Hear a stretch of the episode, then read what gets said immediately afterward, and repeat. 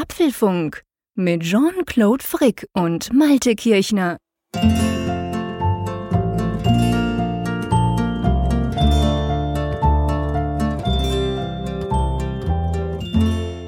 Ja, herzlich willkommen zum Apfelfunk. Das ist jetzt schon Ausgabe 14. Wir haben heute den 8. Juni 2016 und ja, wir sind schon im WWDC äh, Fieber, denn es naht die große Weltentwicklerkonferenz von Apple und damit nahen natürlich auch große Neuigkeiten, so hoffen wir zumindest. Und wenn ich von wir spreche, dann meine ich auch meinen guten Mitmoderator Jean-Claude Frick in Bern. Hallo Jean-Claude. Hallo Malte. Ja, das stimmt. Die WW, du, du, hast von Fieber gesprochen, da hast du völlig recht. Ich merke so, je näher das kommt, wir nehmen das Mittwochabend auf, am Montagabend steigt die große Keynote, also nicht mehr ganz eine Woche. Und ich weiß nicht, wie es dir geht, ich bin dann immer so ein bisschen kribbelig davor. Ja, also mir geht das genauso, gerade vor dem Hintergrund, dass ja dieses Mal es auch noch relativ unklar ist, was uns erwartet. Klar, die großen Themen haben wir schon angesprochen, neue Betriebssystemversionen, aber was da enthalten ist, das ist ja, und das finde ich kurios, los, selbst eine Woche davor noch relativ rätselhaft, wenn man jetzt mal von Siri absieht. Oder wie geht dir das? Ja, ja, absolut. Also klar, jetzt kommen so langsam, kommt so der eine oder andere zusätzliche Leak, aber du hast schon recht, grundsätzlich weiß man noch wenig bis gar nichts. Also ja, wir haben es ja letztes Mal besprochen, klar, ich meine, iOS 10, ähm, Mac OS, ähm, das sind sicher Dinge, da wird es neue Versionen geben, keine Frage, das ist seit Jahren so. Aber ich sag mal, abgesehen von diesen Fixpunkten, die ja eigentlich sowieso klar sind, die waren ja schon letztes Jahr klar, dass die dieses Jahr kommen, weil sie immer kommen. Äh, abgesehen davon ist es tatsächlich noch relativ ruhig, beziehungsweise man weiß es halt einfach noch nicht, wo jetzt Apple da in diesem Fall gerade softwaretechnisch, weil es ja eine Entwicklerkonferenz, da geht es ja primär um Software, um Apps etc., wo sie da den Fokus legen wollen. Und das macht mich doch recht gespannt aber wir wären nicht der Apfelfunk, wenn wir nicht doch einige Themen gefunden hätten, über die wir diskutieren können. Und äh, ja, werfen wir einfach mal einen kurzen Blick darauf, was wir in dieser Ausgabe besprechen wollen. Da wäre zunächst ganz aktuell die Neuigkeit hereingekommen, dass sich im App Store einiges ändern soll. Und diese Neuigkeiten, die wollen wir gleich mal durchsprechen und analysieren, was wir denn davon zu halten haben.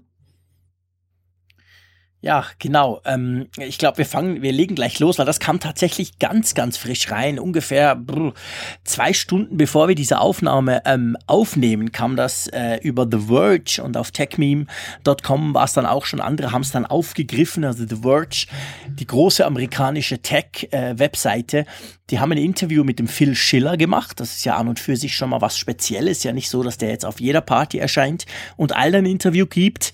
Und da zeichnen sich offensichtlich für den App Store ein paar also The Verge nennt es zum Teil revolutionär. Ich bin mir noch nicht so ganz sicher, aber vielleicht mal zuerst die Fakten, Malte.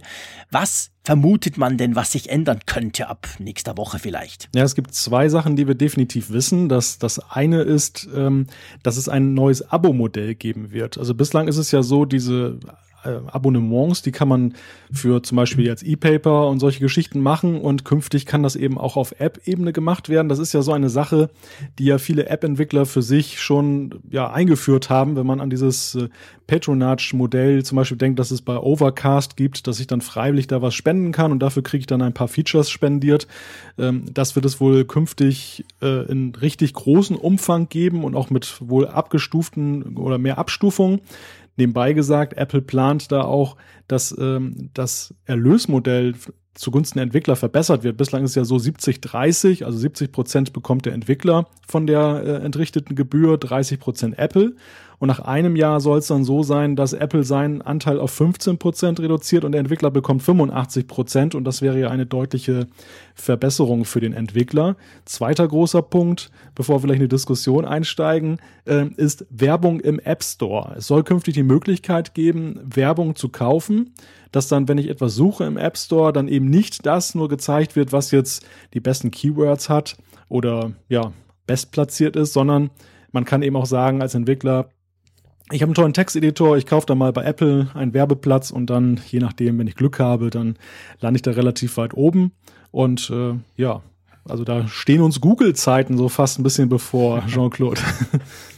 Naja, ich hoffe es nicht in dahingehend, dass bei Google im Play Store ja praktisch alle Apps gratis sind und dann entweder mit In-App-Werbung zugeklustert sind oder ganz selten kann man sie dann quasi freischalten. Und das ist äh, gerade das mit der Werbung ist für mich ein No-Go. Also ich, es gibt keine, keine App, die ich habe bei mir sowohl unter Android wie unter iOS drauf habe, die die Werbung hat. Entweder, wenn mir die App gefällt, dann will ich dafür zahlen oder wenn ich die Werbung nicht wegmachen kann, dann fliegt die App raus. Punkt. Also da bin ich sehr strikt.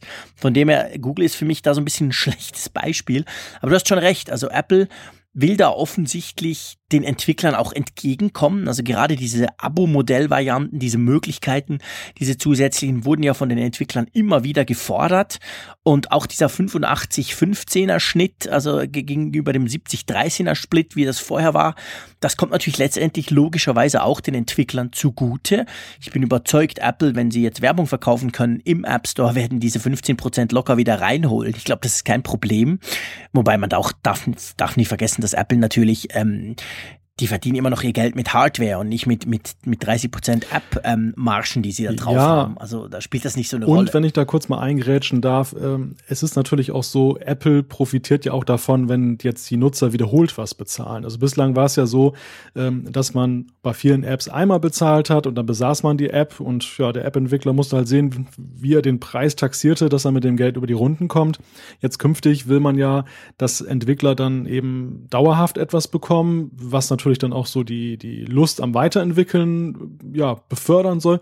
Und gleichzeitig profitiert Apple natürlich auch ungemein davon. Deshalb können sie sich diesen Luxus auch leisten, dass sie sagen, okay, ein Klar. Jahr 30 Prozent und dann 15. Also so großzügig ist das gar nicht, denn Apple verdient ja kräftig mit an der ganzen Sache. Natürlich, klar, das steht außer Frage, da hast du völlig recht.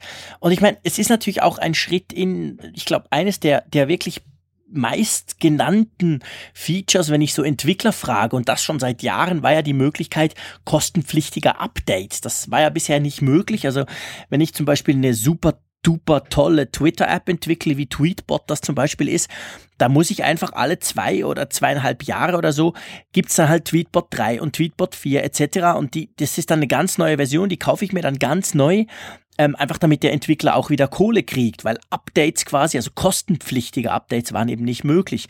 Mit so einem Abo-Modell, je nachdem, wie man das staffelt, könnte man solche Dinge natürlich tun. Also ich denke, das geht ganz klar natürlich in die Richtung, man will den App Store der ja immer noch der mit Abstand erfolgreichste App Store ist, also Google Play Store, hat natürlich, Android hat eine viel größere Basis, aber wenn man schaut, wo Geld fließt, dann ist das eben vor allem im App Store. Ich glaube, 80 Prozent aller Einnahmen generiert der App Store und nicht der Play Store von Google. Also äh, Apple will natürlich diesen App Store durch diese Maßnahmen noch attraktiver machen oder wieder attraktiver machen, weil ich weiß nicht, wie es dir geht, Malte. Also man liest immer wieder, schon länger, aber in letzter Zeit natürlich immer öfter, dass so, so quasi plakativ die Zeit der App sei vorbei. Ich habe nie daran geglaubt, schon vor zwei, drei Jahren nicht, als das erste Mal hochkam, weil ich nach wie vor der Meinung bin, eine App ist immer noch praktischer als irgendeine coole Web-App. Und auch jetzt wieder nicht, aber trotzdem, Apple scheint da so ein bisschen, äh, arbeitet dran, diesen App Store attraktiver zu gestalten. Ja, ich denke, der, der große Hype der, der App Stores ist so ein bisschen zurückgegangen, weil es ja auch eine gute Marktsättigung gibt. Nehmen wir mal das Thema Podcast-Apps.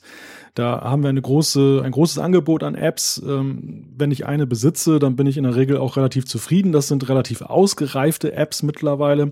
Und es stellt sich natürlich dann die Frage, ähm, ja, brauche ich dann noch eine neue und wie kriege ich Leute dazu, in den Markt einzusteigen? Und die Motivation der, der selbstständigen Entwickler, die hat ja auch so ein bisschen darunter gelitten, dass halt immer die, die Verkaufskurve am Anfang sehr hoch geht. Dann hat man so einen richtigen Kick-Off und dann geht das auch rapide runter und dann ist, wird es schwierig, du hast es gerade gesagt, mit Updates dann noch Geld zu generieren. Entweder muss ich eine ganz neue App anbieten, dann wird es aber schwierig, die Leute dann zu konvertieren sozusagen, dass ich die, sie dazu bringe, nochmal zu bezahlen.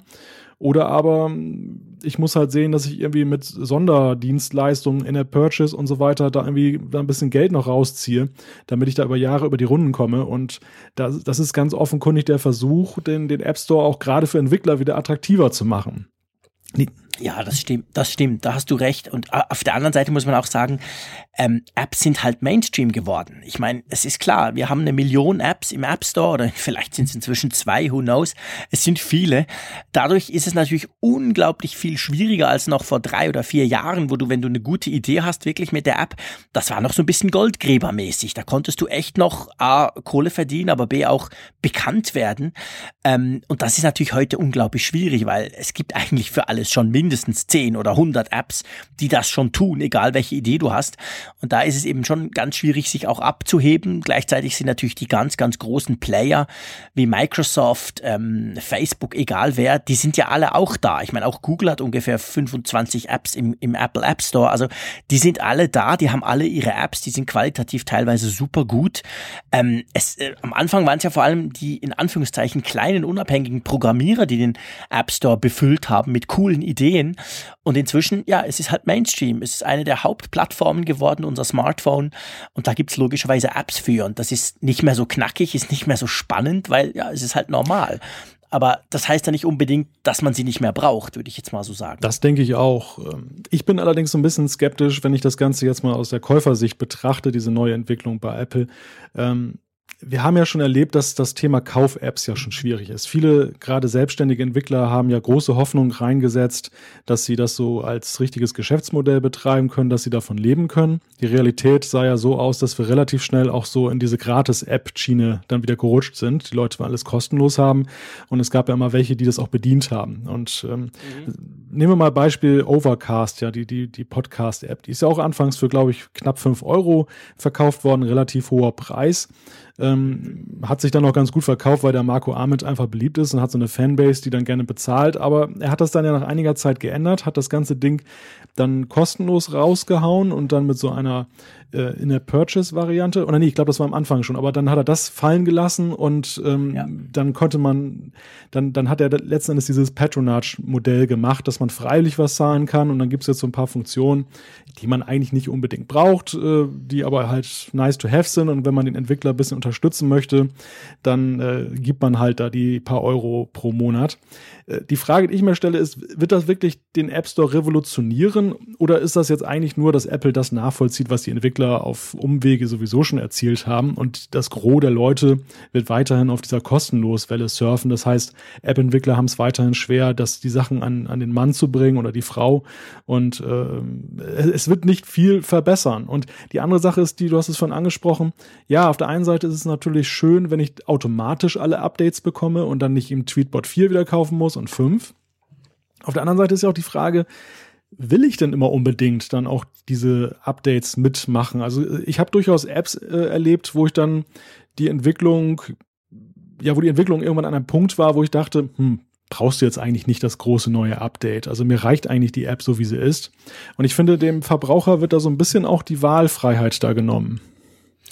Ja, das ist natürlich die Frage, wie das dann die App-Entwickler wirklich auch machen. Also ich denke, was sie nicht machen können, ist, dass jetzt grundsätzlich alle, die im Moment was kosten, dass die jetzt auf ein Abo-Modell umschwenken, weil das werden die Leute nicht gutieren. Das ist klar. Ich meine, selbst Tweetbot, das ist eine der teuren App, die, die hat am Anfang mal irgendwie 15 oder 16 Euro gekostet, äh, one time. Aber danach kann ich sie, wenn ich will, fünf, sechs Jahre brauchen, solange sie mit der aktuellen iOS-Version noch einigermaßen zusammen funktioniert. Also das runtergebrochen, selbst wenn die nur ein Dollar pro Monat kostet, hast du das relativ schnell draus. Also da müssen die App-Entwickler schon aufpassen, da hast du recht. Also äh, das ist wirklich die Frage, wie sie das machen. Also ich finde, ich finde es grundsätzlich nicht schlecht, wenn Apple mehr Möglichkeiten bietet diesen Entwicklern, dadurch die Attraktivität der Plattform halt doch noch steigert. Und da muss man halt mal schauen, a, was machen die Entwickler und b, natürlich nehmen das die Konsumenten an. Also es gibt ja noch so kleine Dinge in diesem Interview. Zum Beispiel wurde gesagt, dass gerade so bei diesen Featured App etc., die man ja im App Store sieht, dass da zum Beispiel in Zukunft die, die du schon hast, ausgeschlossen werden sollen. Weißt zum Beispiel etwas, was mich manchmal nervt. Da sehe ich was und denke, ja, super cooler Banner, aber hey Jungs, die habe ich schon seit Jahren. Hau das weg, zeig mir mal was Neues quasi. Also solche Dinge sollen auch ähm, integriert werden, dass, dass das Ganze eben dynamischer ist, mehr auch auf dem aufbaut, was ich wirklich habe, was ich runtergeladen habe, was ich installiert habe. Das würde ja dann mir als Konsument schon noch helfen. Also ich denke, es bleibt mal abzuwarten, was jetzt da wirklich vorgestellt wird und dann vor allem, was die Entwickler-Community draus macht. Ja, sehe ich auch so Was wir auch noch beleuchten sollten bei diesem großen App Store Update ist die Frage der Werbung. Du hast es ja schon so ein bisschen angesprochen. Google ist da so schlechtes Vorbild in Anführungszeichen. Meine große Sorge ist ja, dass durch diesen Aspekt ja gerade die Rolle des Kleinentwicklers geschwächt wird, weil es ja dann doch ganz klar der große Konzern ist. Also zum Beispiel Electronic Arts, die jetzt ein tolles Spiel für iOS entwickelt haben, die können, haben natürlich ein Werbebudget, die können das da vermarkten.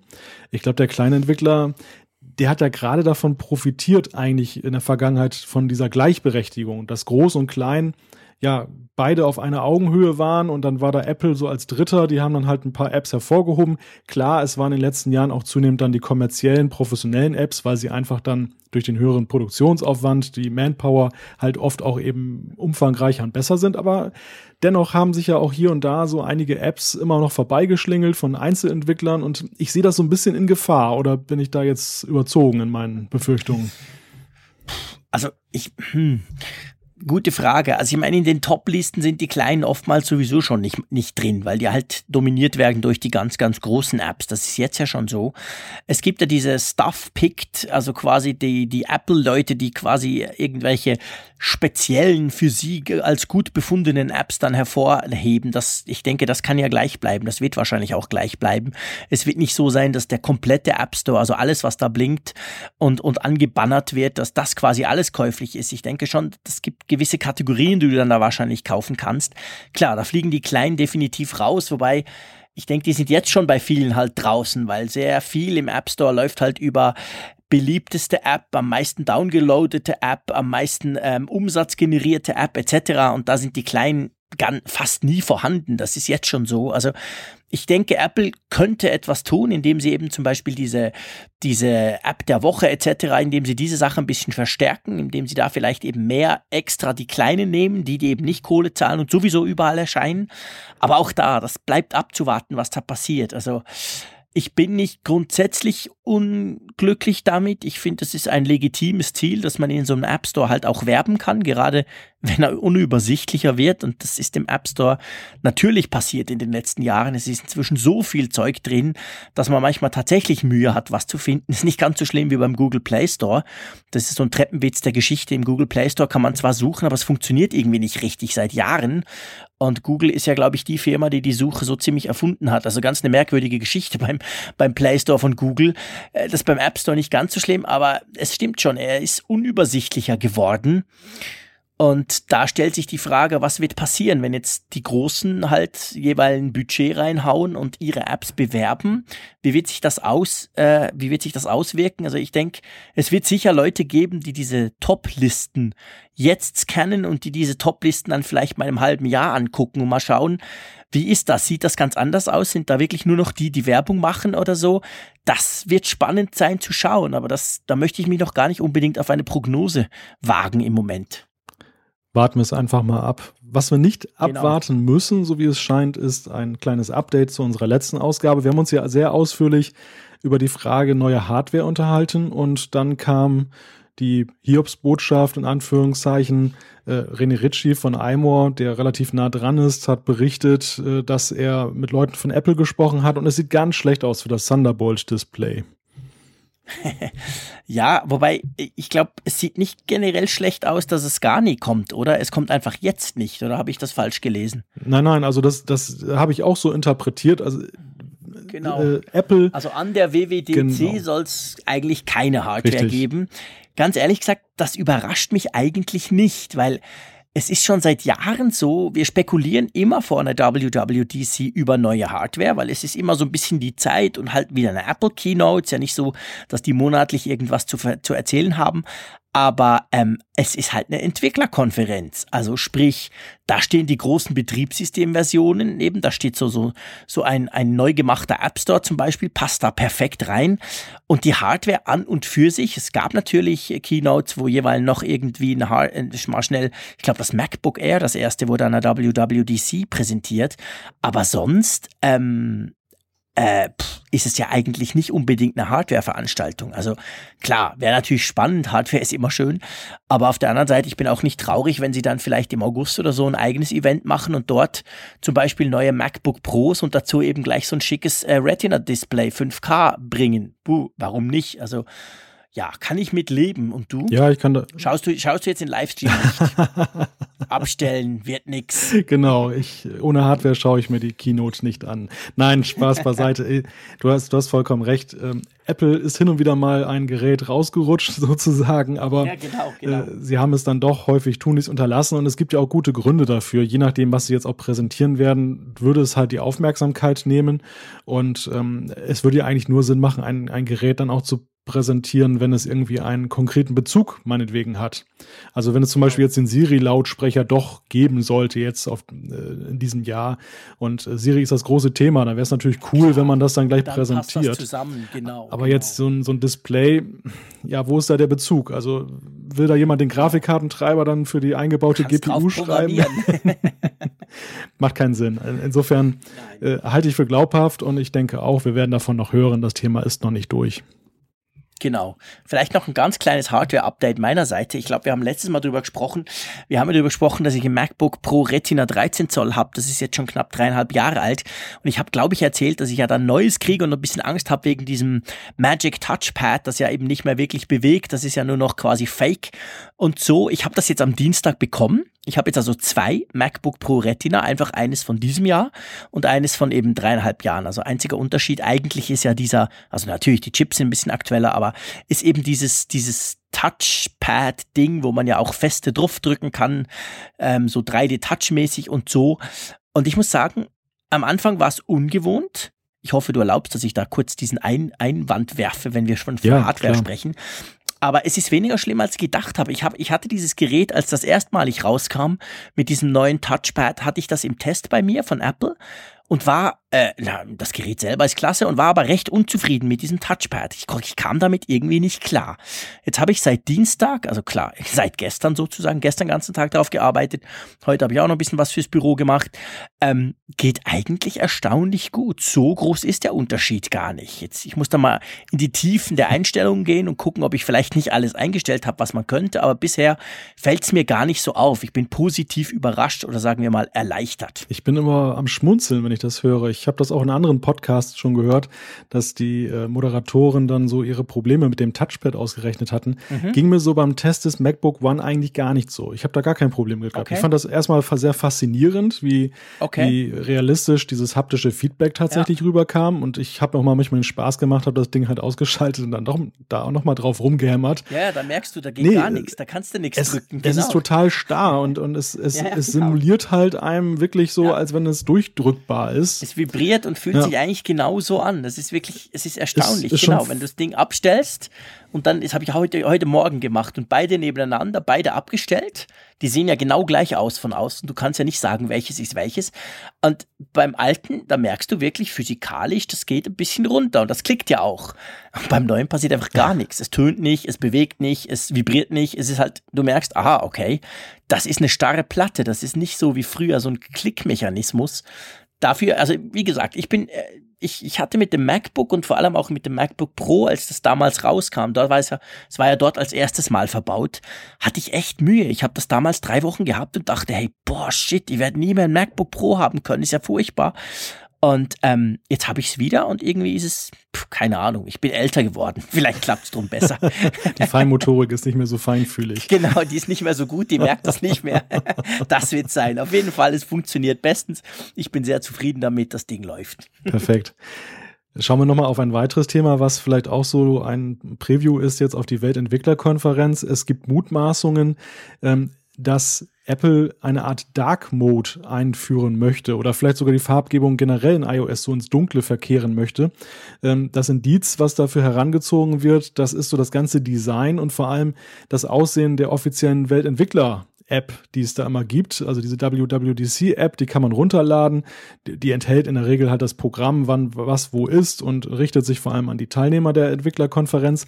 War aber in der Vergangenheit auch mal so ein bisschen ja, so ein kleiner Hinweis und Wink mit dem Zaunfall, in welche Richtung es mit iOS gehen könnte, weil natürlich das ja passenderweise im Stile eben dessen sein soll, was man dort präsentiert. Äh, ich erinnere da an das Flat-Design, das, das hat da auch schon so ein bisschen durchgeschimmert seinerzeit. Und jetzt ist es halt ganz dunkel also so, sozusagen Kontrastfarben. Und jetzt wird gemutmaßt, dass iOS 10 oder iOS X, je nachdem, wie man es nennen möchte, dann äh, dieses Schwarz, diese, diese dunklen Farbtöne dann da einführen wird. Und die Frage, die ich mir stelle und die du dir sicherlich auch stellst, Jean-Claude, ist, mögen wir das? Hm. Ich bin mal wieder hin und her gerissen. Ähm, auf der einen Seite mag ich, also auf der einen Seite zum Beispiel, ich benutze mein iPhone oft in der Nacht, oft im Bett auch noch, wenn ich irgendwie spät vom Arbeiten komme oder wenn ich hier oben noch geblockt habe und dann gehe ich ins Bett und dann lese ich immer noch irgendwas etc. Da drehe ich dann immer die, die Helligkeit möglichst runter, damit es im Schlafzimmer nicht gleich komplett hell wird. Ähm, und wenn ich zum Beispiel eine Kindle-App lese, da schätze ich das sehr, dass man die quasi invertieren kann im Sinne, dass man halt so eine Art Dark Mode aktivieren kann. Da ist ja auch weniger hell.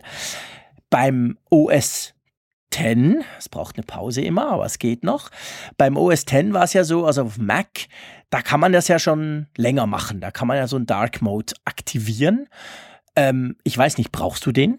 Habe ich bislang noch gar nicht ausprobiert. Genau, ich auch nicht. Hab das eigentlich nie gemacht, weil irgendwie, hm, ja, da ist halt irgendwie die, die Leiste oben schwarz und so. Ja. Also es stellt sich schon die Frage, was ist denn dann anders beim iPhone? Also wie, wie tief geht denn dieser Dark Mode? Hm, also ja, okay, ist es dann oben schwarz? Hm. Also quasi die, die WLAN-Anzeige, die Uhr etc. Oder also wie, wie, wollen Sie das genau machen?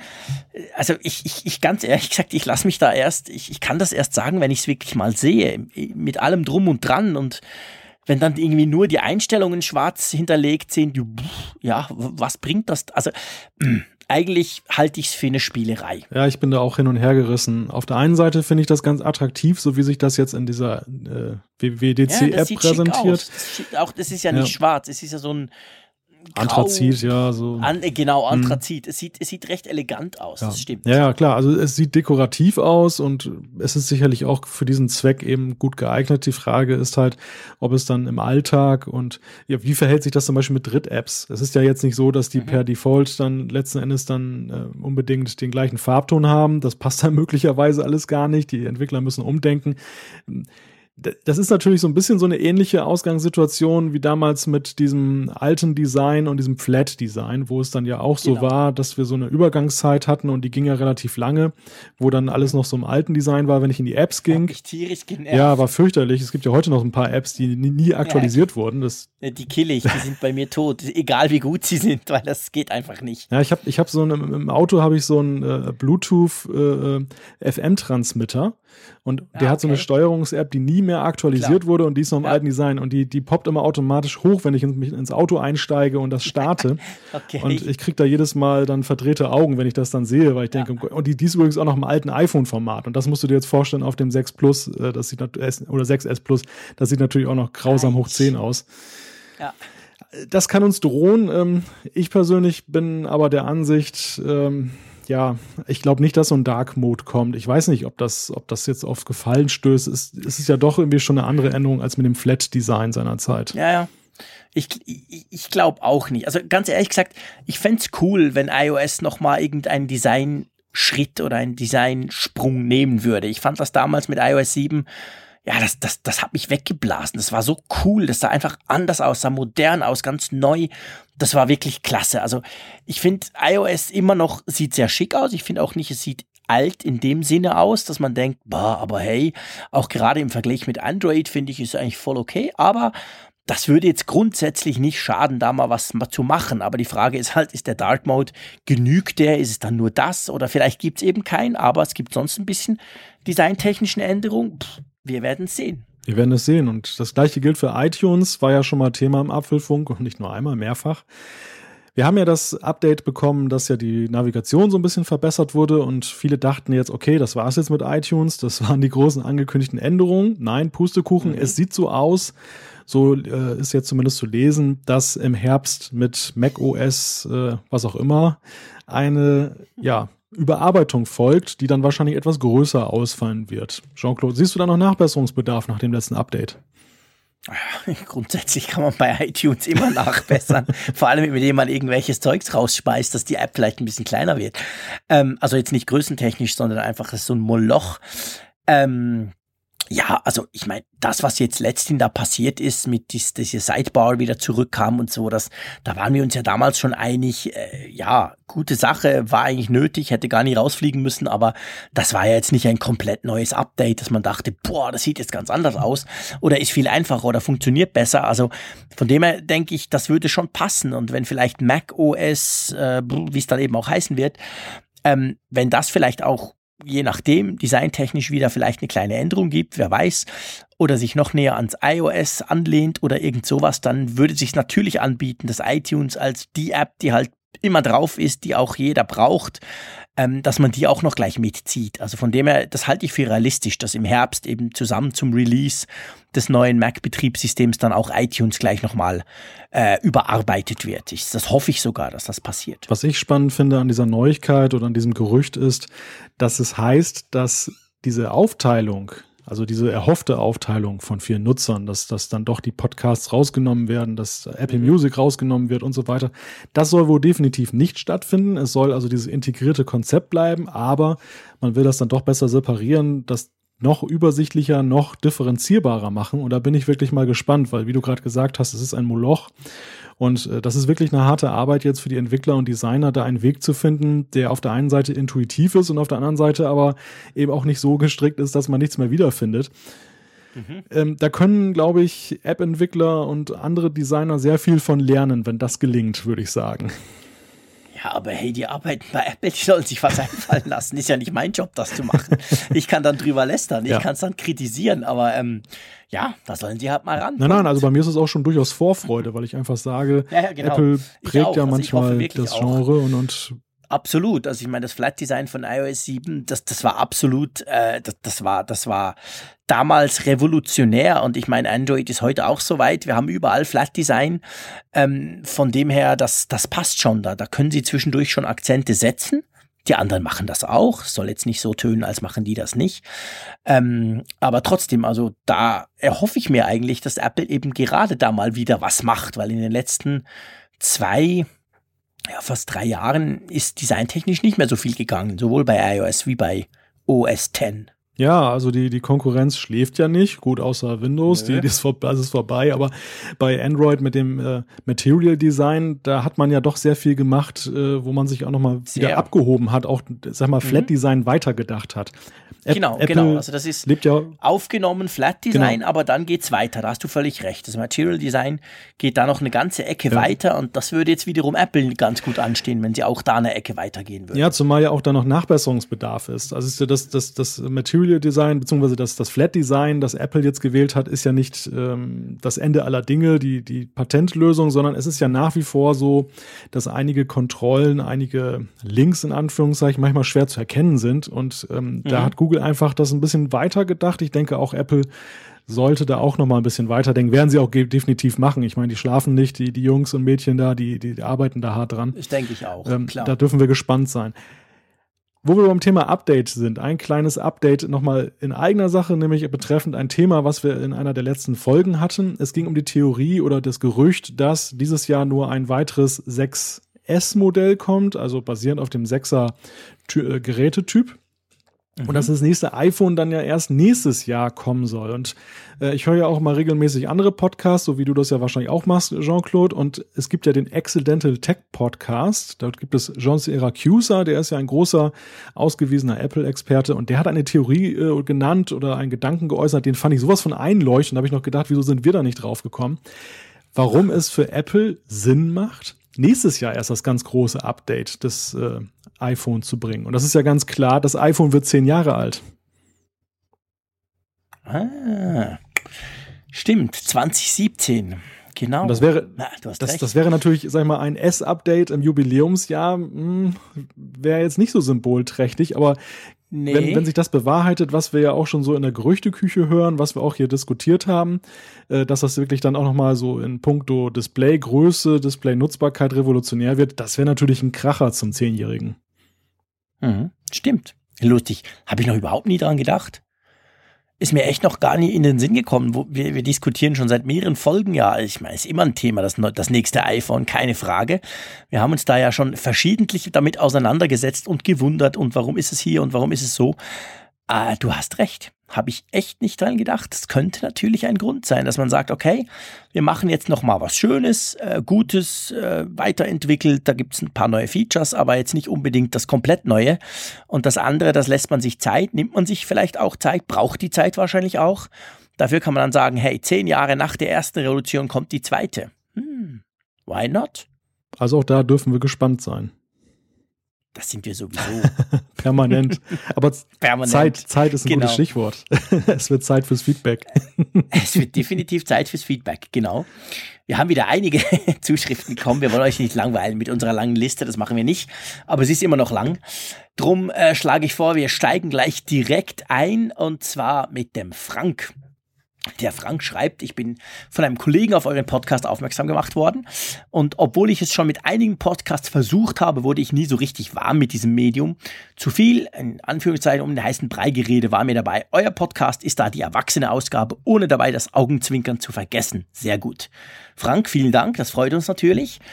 Und dann schreibt er noch, ähm, es geht noch drum, ähm, Produktpalette, also äh, radikal, dass es dann kleiner wurde, als ja auch der Steve Jobs kam. Wir haben da mal drüber gesprochen und er sagt dann, ja gut, das sei natürlich damals auch der Grund gewesen, weil man ganz schlicht und ergreifend kein Geld gehabt hätte, um das so radikal, ähm, drum hätte man das quasi müssen, dass man ganz viele Produkte, wie zum Beispiel den Newton, damals einfach rausgeschmissen hat. Und dann hat er noch eine Frage an mich, vielleicht kannst du die stellen, dann kann ich sie beantworten, sonst bin ich da so in einem Monolog drin. Ja, gerne. Ähm, Frank fragt, du hast ja erwähnt, dass du ein Technikfreak bist und dass du deine neuen Spielzeuge mal gleich ausprobieren musst und dass du diese auch einem ausführlichen Test unterziehst. Und seine Frage ist, wie machst du das denn eigentlich beruflich auf Reisen? Also wie viele Geräte hast du dann dabei und wie sieht das mit Kabelsalat und Netzsteckern aus? Und äh, hast du einen extra Koffer dabei, Jean-Claude, ein, so ein Testkoffer sozusagen? das willst du gar nicht wissen, Frank. ähm, ja, ich, also ich habe einfach einen Rucksack von Samsonite. Das ist, der begleitet mich seit Jahr und Tag. Selbst zu alten Schlepptop-Zeiten konnte man da problemlos so ein vier Kilo schweres Laptop reinmachen und noch ein paar Akten und so. Inzwischen äh, ist das einfach mein Technik-Rucksack sozusagen. Also sprich, ich habe da ein Notebook dabei, manchmal zwei, je nachdem, was ich gerade teste. Und dann tatsächlich immer eine ganze Menge Smartphones. Und äh, es ist schon so, dass ich, wenn ich unterwegs bin, eigentlich nicht viel weniger mitnehme. Meistens sogar mehr. Dann denke ich, ja, cool, in der Stadt war ich noch nie. Komm, dann nimmst du noch die neueste XY-Kamera, die bei mir rumfliegt, mit. Also da habe ich dann tatsächlich immer einen ganz, ganz vollen Rucksack. Es ist auch meistens so am Flughafen, wenn die das Teil durch den Röntgenscanner, ich nehme das natürlich Handgepäck, äh, durch, dann, dann gucken sie mich mal lange an und dann, es gab es auch schon, dass ich mal alle ähm, äh, Smartphones ausgepackt habe, das waren da halt vier oder fünf. Das gibt immer ein bisschen Schmunzeln am Flughafen, aber bis jetzt zum Glück noch nie Probleme. Ähm, äh, und das mit den Kabeln, also eigentlich war es ja bis vor kurzem relativ simpel. Du hast einfach das Lightning fürs Apple-Zeug und dann hattest du ein Micro-USB für, für den Rest und das ging ganz gut. Aber inzwischen kam ja jetzt dieses, ich sag's mal extra ein bisschen salopp, unsägliche USB Type-C C, Typ C-Kabel dazu.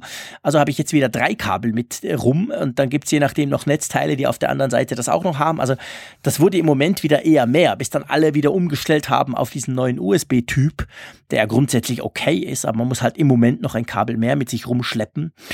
Äh, ja, also ich, ich schleppe relativ viel Technik mit mir rum, da hast du völlig recht aber ich bin immer so ein bisschen von der Angst besessen, dass ich denke, hey du Idiot, jetzt hättest du genau dieses Gadget gerade gut testen können, wenn du unterwegs bist. Darum nehme ich tatsächlich zum Beispiel an so einem Mobile World Kongress, da ist es am schlimmsten, da nehme ich fast alles mit, was rumfliegt, weil man will ja dann auch immer zeigen, die neuen Geräte und quasi die alten. Also wenn du da so ein kurzes Hands-on machst, da willst du zeigen, hey, das war das letztjährige Modell und hier haben wir jetzt eben das neue Modell. Sprich, ich nehme dann immer von den Top-Herstellern quasi alle alten Modelle, also alt, ein Jahr alt, Modelle noch mit und so und das ist dann schon immer recht viel. Aber naja, ne, ich habe kein Problem damit, eine Hose zwei weniger einzupacken und dafür noch ein paar Gadgets. Also, dass du nur leere Smartphones hast, das wird dir so schnell nicht passieren. nein, nein. ich glaube nicht.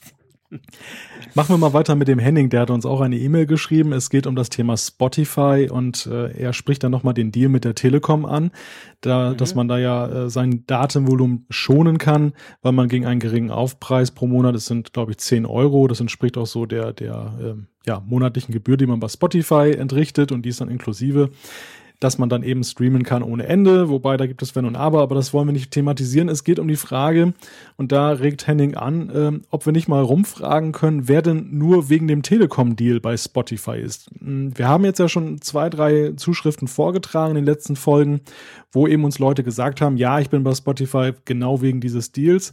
Also mhm. insofern so ein kleines Meinungsbild, wenn auch natürlich selbstverständlich kein repräsentatives haben wir schon. Trotzdem ist es ganz interessant, also wenn da jemand noch was zu sagen möchte, Unbedingt. immer gerne. Klar, spannend. Sagt uns doch, ob ihr Spotify habt, genau wegen diesem Deal. Schreibt uns das. Das wäre eigentlich, finde ich, eine ganz interessante Sache. Der Raman hat uns einige Fotos aus Osaka geschickt, gell? Ja, sehr, sehr interessant. Wir hatten ja darum gebeten. Ist ja schon Urzeiten her, dass wir das hier im Apfelfunk ja. erwähnt haben. Daran ja. kann man mal sehen, was wir für eine Pipeline haben mit, mit genau. Zuschriften. Das ist Wahnsinn. Also Entschuldigung an alle, dass ihr so lange warten musstet, aber ihr seht andererseits eben auch, dass wir jede Zuschrift ernst nehmen und dementsprechend dann auch irgendwann kommt die hier drin vor und dann besprechen wir das auch intensiv. Ihr müsst halt dranbleiben. genau, es lohnt sich. Es lohnt sich. es lohnt sich, genau. Ja, also wirklich sehr interessant. Ramon, danke, dass du uns nochmal ein paar Bilder geschickt hast. Ähm, ist zwar an und für sich unspektakulär, aber für ja, dich vielleicht, also für, für, für mich war es interessant, einfach mal so einen Blick in den Alltag von Japan zu bekommen. Ja, das ist spannend. Das ist, das ist, ist etwas ganz, ganz Besonderes, definitiv. Der Chris ähm, schreibt eine E-Mail und zwar finde ich eine ganz, ganz spannende Frage, um das noch so ein bisschen anzuteasern. Ich erzähle euch dann gleich warum. Und zwar hat er geschrieben, ähm, er hat eine Frage zum Fotosync via WLAN. Und das sei ja heute üblich. Ähm, es sei aber oft so, dass gewisse WLANs eben kein WLAN sind, im, sprich im Sinne einer Flatrate, zum Beispiel Hotel oder so. Man bezahlt also für das Datenvolumen, kommt ab und zu vor und dann fragt er, gibt es denn keine Möglichkeit, dem iOS-Gerät quasi zu sagen, in diesem WLAN darfst du eben keine Hintergrundübertragungen machen. Also Hintergrund da ist zum Beispiel die, die iCloud ähm, ähm, ähm, Fotodatenbank. Das ist ja so, da bist du unterwegs, knippst äh, viele Fotos und wenn du es eingestellt hast, beim nächsten WLAN, wo du drin bist, fängt er dann an, diese Fotos hochzuladen. Bei mir ist das zum Beispiel so, ich habe dann 200 Gigabyte Speicher mir geholt bei Apple und das ist sozusagen mein Foto-Backup. Und ich bin gerade vor ein paar Wochen tatsächlich in genau das gleiche Problem gelaufen. Ich war in Südfrankreich, kleine Ferien Wohnung gemietet für ein paar Tage und da gab's ähm, WLAN. Aber das war eigentlich, äh, ist das so ein, war das so ein Huawei WLAN-Ding, wo hinten drin eine LTE-Karte drin steckte. Ähm, und die hatte eine Begrenzung von einem Giga pro, glaube ich, pro Tag. Ja, und wir sind, wir waren halt am Strand und wir waren überhaupt viel unterwegs und wir haben wahnsinnig, ich mache unglaublich viele Fotos und da war es dann meistens so, dass irgendwie um zwei schon äh, war dann Sense, dann war das abgestellt und am Abend ging es dann nicht mehr, bis ich dann gecheckt habe, oh, stimmt, das ist, weil der immer diese Fotos hochlädt und meine Frau dann auch noch und so, also das Giga war verbraucht wie nischt. Ähm, ich glaube, es gibt keine Möglichkeit, das bei iOS irgendwie einzustellen. Jetzt mal Jailbreak außen vor gelassen, oder Malte? Ja, ich gucke parallel hier gerade so ein bisschen. Es gibt ja und in den Einstellungen unter allgemein die Möglichkeit, die Hintergrundaktualisierung einzustellen. Wenn du da reingehst, dann hast du für alle möglichen Apps da so einen Schalter und da steht dann auch drüber, dass äh, man den Apps erlaubt, über WLAN und mobiles Netz im Hintergrund Daten zu aktualisieren. Ich gucke aber gerade nur die Fotos-App, die sehe ich hier so auf Anhieb nicht. Und das wäre natürlich gerade eine dann große Datenschleuder in Anführungszeichen. Ja, ja, klar. Ich glaube, das ist die Nummer eins Datenschleuder wahrscheinlich. Äh, da fällt am meisten an. Ich meine, wenn er sonst mal kurz guckt, ob, ob Apple noch da ist, das braucht nicht so viel Daten, aber die Fotos und die Videos je nach Einstellung. Also was ich dann gemacht habe, ich habe tatsächlich einfach die, die Foto, also diese Fotomediathek deaktiviert, habe einfach gesagt, okay, nicht mehr hochladen, ganz generell in den Einstellungen der Foto äh, der, der Fotoeinstellungen vom iPhone und dann halt, als ich heimkam, habe ich es wieder aktiviert. Dann hat er sie dann hochgeladen. Also das, das kann man machen, quasi, aber nicht direkt per WLAN. Du kannst also nicht sagen, dieses, in diesem WLAN bitte alles tun und in diesem WLAN weniger machen. Das geht meines Wissens nicht. Außer unsere Hörerschaft weiß was Besseres, dann bitte her damit. Ich lasse mich ja gern eines Besseren belehren, aber ich glaube, so ganz einfach kann man das nicht machen. Also ist definitiv ein spezielles Problem, aber wenn mhm. man es hat, dann braucht man Hilfe. Ja, genau, genau. ja, ich blätter mal hier weiter. Wo es äh, geht's jetzt hier weiter? Genau, da. Da haben wir nämlich den Thorsten, der hat uns per E-Mail geschrieben und äh, stellt die Frage, wie wäre es, wenn wir gelegentlich, vielleicht monatlich, mal eine Sendung über Workflows machen, wo wir dann Gäste vorstellen und es gibt den Mac Power Users Podcast, der hat auch schon eine lange Tradition. Den, ähm, da sind halt immer dann Gäste dabei, die erzählen so ein bisschen, welche Apps sie installiert haben, was sie wie machen.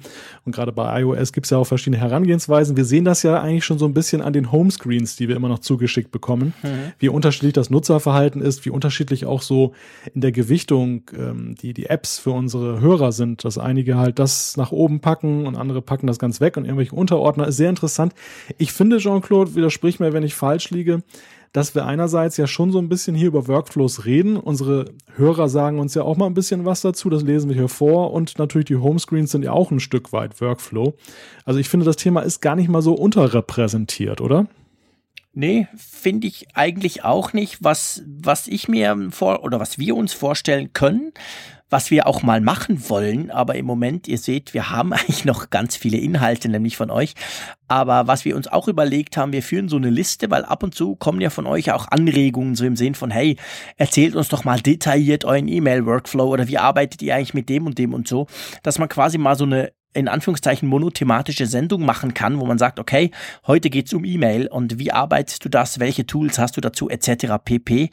Das ist sicher was, was wir mal tun wollen, aber ähm, es ist tatsächlich so, ähm, im Moment werden wir, halten wir uns so ein bisschen an die News, die natürlich jetzt im zweiten Halbjahr von Apple immer eher noch mehr kommen als im ersten. Und dann an eure Zuschriften. Und da haben wir im Moment immer noch, ich sage es jetzt doch nochmal, es sind immer noch 42 Seiten Skript bei uns, haben wir eigentlich noch recht ja. viel zu tun. Aber ihr habt schon recht, also das wäre sicher eine Möglichkeit zu tun, ob es dann Workflows sind oder ob es Tipps und Tricks sind oder wirklich mal, ich, zum Beispiel, ich sage jetzt mal, wenn das Mac OS, und das heißt dann nicht mehr 10, sondern 11 oder was auch immer, wenn das kommt, könnte ich mir gut vorstellen, dass wir mal sagen, okay, wir machen mal eine Sendung nur über das, was ist denn wirklich neu, wie sieht's aus, etc wie installiert man es etc. Also wirklich so ein bisschen servicemäßig. Das könnte ich mir sehr gut vorstellen, oder Malte? Ja, definitiv. Also ich hoffe ja auf den Sommer. genau, wenn alle in den Ferien genau, sind, dann nichts mehr kommt rein. Es ist große Ruhe im Postfach. Wir liegen am Strand. ja, die Hoffnung stirbt zuletzt. Äh. Aber ich kann mir auch in der Tat durchaus vorstellen, dass wir irgendwann mal Gäste einladen und äh, dass wir auch mit denen dann mal so ein bisschen darüber sprechen, wie sie denn bestimmte Dinge einfach machen oder organisiert haben. Das ist nicht ausgeschlossen. Im Moment, du hast es gerade schön gesagt, ist es nicht die Top-Priorität und hier und da haben wir es ja dann eben auch dann schon in der Sendung. Genau. Der René hat sich gemeldet. Ähm, er schreibt, ich bin seit der ersten Folge ein eifriger Hörer vom Apfelfunk-Podcast und finde alle Beiträge interessant, lehrreich und sehr verständlich erklärt. Dass ihr momentan durch das viele Feedback dazu gezwungen, gezwungen setzt er noch in Anführungszeichen, werdet wöchentlich zu senden, kommt mir sehr entgegen. Behaltet es doch einfach bei. Denn ich denke, außer mir wird das bestimmt noch eine ganze and äh, Reihe anderer Leute freuen. Äh, ja, René, wir haben uns tatsächlich schon ziemlich dran gewöhnt. Ähm, mal schauen.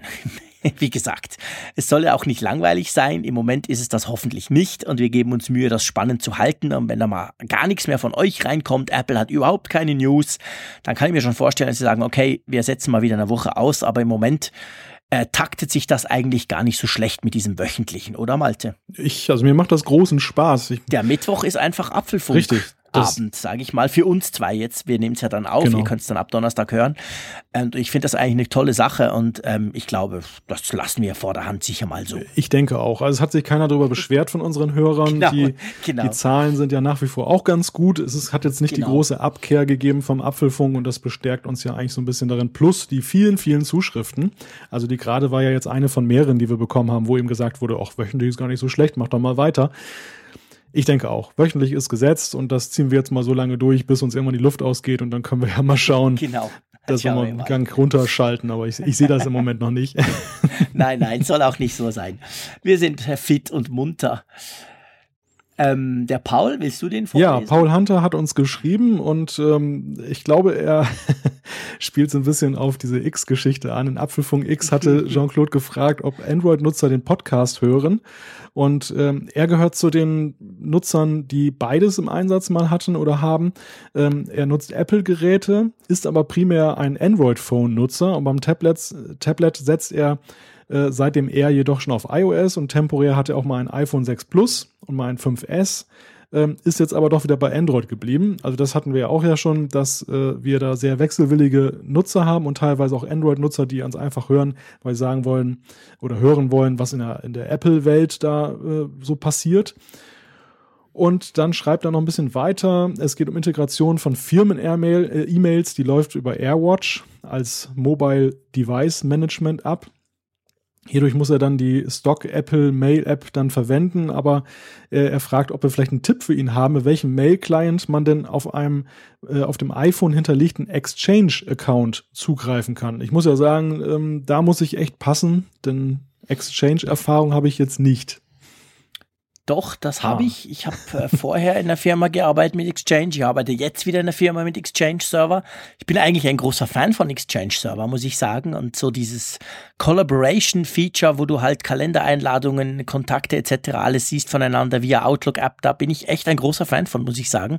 Obwohl ich persönlich mit Eifrig etc. alles auf, auf Google habe.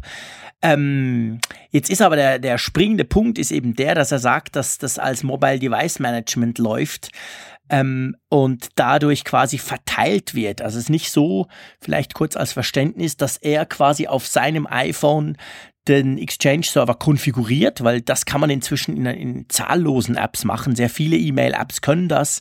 Da wäre natürlich auch noch die Outlook-App, die ganz offizielle von Microsoft. Also da gibt es verschiedenste Apps, wo du das grundsätzlich tun könntest, aber wenn du das über AirWatch, also als Mobile Device Management kriegst, sprich, dein iPhone wird eigentlich über die Firma gemanagt, dann glaube ich, dass es da keine Mail-App gibt, weil im Unterschied zu den Kalendern, es gibt ja auch zahllose Kalender-Apps, die greifen immer auf die interne Datenbank zu. Also da musst du eigentlich nichts tun. Da kannst du quasi, wenn du den Standardkalender nicht willst, knallst du einfach einen anderen drauf und der zeigt dir die gleichen Daten an. Bei Mail ist es anders. Da sind die Apps, die sich, die, die, die authentifizieren sich direkt an dem entsprechenden Mail-Server, in dem Fall einem Exchange-Server von Microsoft.